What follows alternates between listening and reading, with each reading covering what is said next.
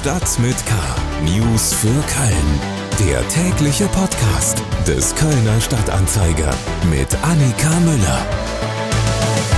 Moin zusammen und willkommen zu Stadt mit K. Sie sind bei der Ausgabe vom 17. Januar gelandet. Hier gibt's jetzt in etwa 10 Minuten Nachrichten aus, über und für Köln vom Kölner Stadtanzeiger. Heute in Stadt mit K. So laufen die Impfungen nach den Feiertagen in Köln wieder an. FC-Trainer Baumgart träumt von Pokalfinale in Berlin. Und Frohböse erklärt, wir müssen essen, um abzunehmen. Schlagzeilen. Seit einigen Wochen spazieren Montagsspaziergänger und Spaziergängerinnen durch Köln und demonstrieren gegen die Corona-Schutzmaßnahmen.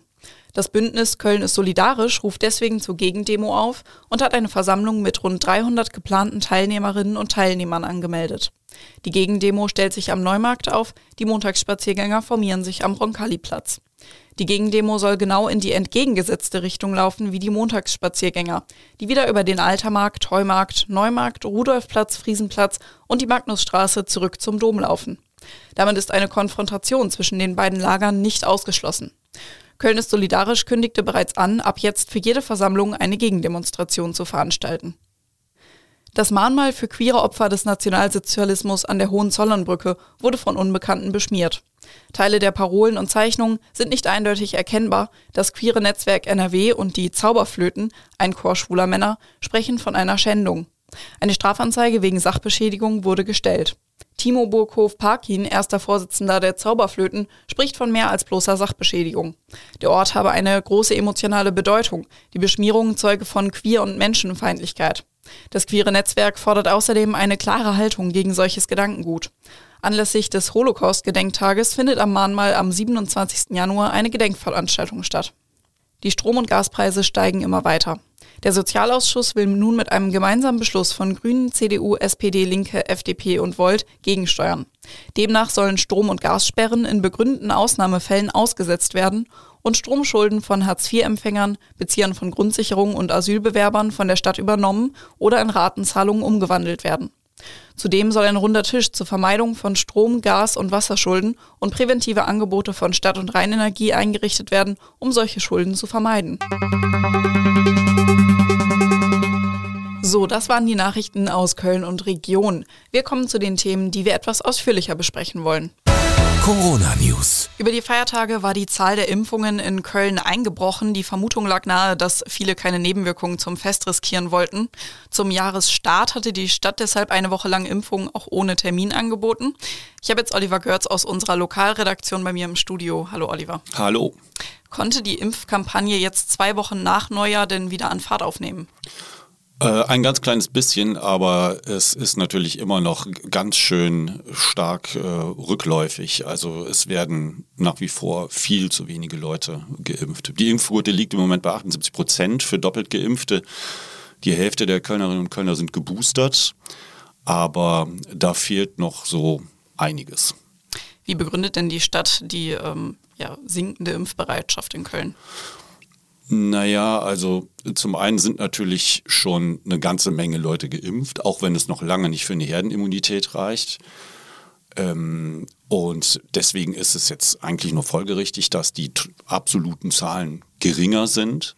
Aber nichtsdestotrotz äh, lassen sich zurzeit zu wenige äh, Menschen pro Tag äh, impfen.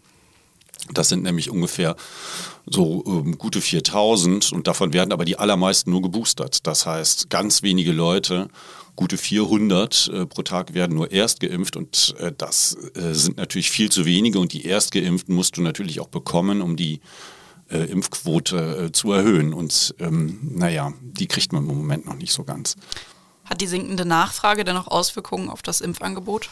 Ja, also ähm, das äh, Impfzentrum in der Laxess Arena mit viel Tamtam eröffnet. Ministerpräsident war da, die Oberbürgermeisterin war da. Ähm, das äh, hat jetzt das Angebot halbiert. Von den 22 Kabinen sind nur noch elf auf, weil einfach zu wenige Leute kommen. Und auch die mobilen aufsuchenden Angebote der Stadt, die die in den Stadtteilen haben, das ist zurzeit, sind das drei pro Tag in unterschiedlichen Stadtteilen. Ähm, das werden dann auch Ende des Monats, wie ich äh, auf der Homepage der Stadt gesehen habe, weniger werden. Irgendwann ist es dann nur noch ein Angebot pro Tag. ähm, weil die Anfrage schlicht und ergreifend äh, nicht besteht. Was plant denn die Stadt jetzt, um die Quote wieder aus dem Loch zu holen? Naja, die Stadt macht weiter Werbung natürlich. Die, die äh, gebetsmühlenartig ruft äh, die Oberbürgermeisterin und alle wichtigen Menschen, die mit der Pandemie zu tun haben in der Stadt auf. Leute, lasst euch impfen. Das machen sie schon sehr lange, das machen sie sehr nachhaltig. Das ist ein sehr zermürbender Prozess, aber da kann man den Leuten wirklich nicht den Vorwurf machen, dass sie da zu wenig tun. Ähm, Jetzt ähm, möchte die Stadt äh, vorgehen, indem sie sogenannte Multiplikatorinnen und Multiplikatoren schafft. Das heißt, äh, das sind Leute in den Stadtteilen, Expertinnen und Experten, die versuchen so niederschwellig die Leute irgendwie doch noch äh, zum, äh, dazu zu bewegen, dass sie sich impfen lassen äh, um das mal ein bisschen wegzubringen von dieser offiziellen äh, mhm. Richtschnur, Amtsleiter XY sagt irgendwas. also quasi Impfinfluencer. Sozusagen, das, genau, so kann man das nennen, ne? dass man das die Leute, dass man den Leuten sagt, hey, wir sind äh, Leute von euch und finden Impfen cool, ähm, macht das doch vielleicht auch mal. Oliver Görz aus unserer Lokalredaktion zur aktuellen Impfquote in Köln. FC News. 2009, 2010 stand der erste FC Köln zuletzt im DFB-Pokal-Viertelfinale. Die letzte Endspielteilnahme ist mehr als 30 Jahre her. Für einen viermaligen Pokalsieger eine deprimierende Ausbeute. Doch vor dem Achtelfinale am Dienstagabend mochte der Kölner Trainer Steffen Baumgart nicht allzu viel geben auf das Abschneiden der vergangenen Jahre.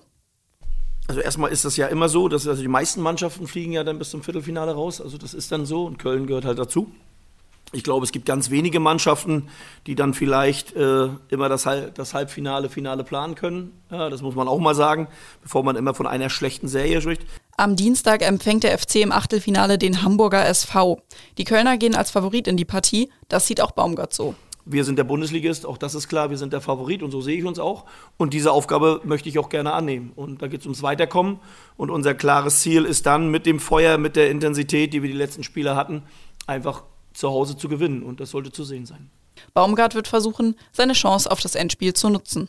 Ich glaube, es gibt kein größeres Spiel in so einem Finale, in diesem Stadion, dann, wenn da wirklich Fans sind und dann wirklich auch die Stimmung gut ist, äh, dabei sein zu dürfen. Und, und deswegen ist es ein Traum von mir, den ich jedes Jahr verfolge. Also auch wenn das morgen gut geht, ist es schön. Wenn es nicht gut geht, werde ich im nächsten Jahr wieder versuchen anzugreifen, weil es einfach ein Ziel ist. Und ich sehe mich dann eher in der Chance, vielleicht mal im DFB-Pokalfinale zu stehen, als im Moment deutscher Meister zu werden. Um 18.30 Uhr geht es am Dienstag im Rhein-Energiestadion vor maximal 750 Zuschauern los. Reingehört. In unserem Podcast-Format Talk mit K hat Sarah Brasak, stellvertretende Chefredakteurin des KSTA, in der aktuellen Folge mit Ingo Frohböse gesprochen. Der Dozent und Professor an der Sporthochschule Köln hat ein neues Buch veröffentlicht. Der Stoffwechselkompass was uns in der zweiten Lebenshälfte fit, schlank und wach hält. Ich denke, das wollen die meisten. In dem Gespräch geht es um Diäten, den Stoffwechsel, Sport und Muskelmasse und eben auch darum, was muss ich denn tun, um abzunehmen. Du musst essen, damit du abnimmst. Wichtige Botschaft. Hört sich erstmal komisch an, aber ist so. Also wir müssen ausreichend essen. Ähm, in der Qualität und in der Quantität. Was bedeutet das? Dass man seinen Stoffwechsel versorgen muss. Versorgen heißt, er muss 36,6 Grad Temperatur schaffen, jeden Tag. Das kostet extremst viel Energie. Denken wir nur mal an zu Hause, wenn wir das schaffen müssen. Also 36,6 Grad Energie.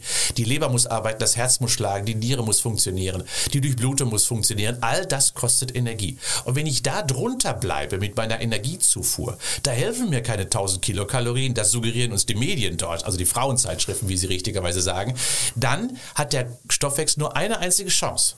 Es muss alles langsamer gehen. Und dann wird der Stoffwechsel langsamer dadurch, indem ich ihm zu wenig Energie gebe, weil er eben seine Funktion dann nicht mehr aufrechterhalten könnte. Und das bedeutet, dass ich ihn langfristig abwirtschafte, weil der Körper ist zickig. Der bleibt nicht nur während der Zeit der Diät dann in einem langsamen Modus, Klingt doch recht logisch. Unser Körper braucht eben Treibstoff, um richtig zu funktionieren. Das ganze Gespräch mit Ingo Frohböse finden Sie auf den Podcast-Plattformen Ihres Vertrauens oder auf ksta.de slash podcast. Da gibt es eine Übersicht über die gesamte Podcast-Familie des Kölner Stadtanzeiger. Und damit sind wir auch schon wieder am Ende dieser Episode von Stadt mit K angekommen. Mein Name ist Annika Müller. Ich freue mich, wenn Sie auch beim nächsten Mal wieder reinhören und wünsche Ihnen noch einen schönen Tag. Tschüss. Stadt mit K. News für Köln. Der tägliche Podcast.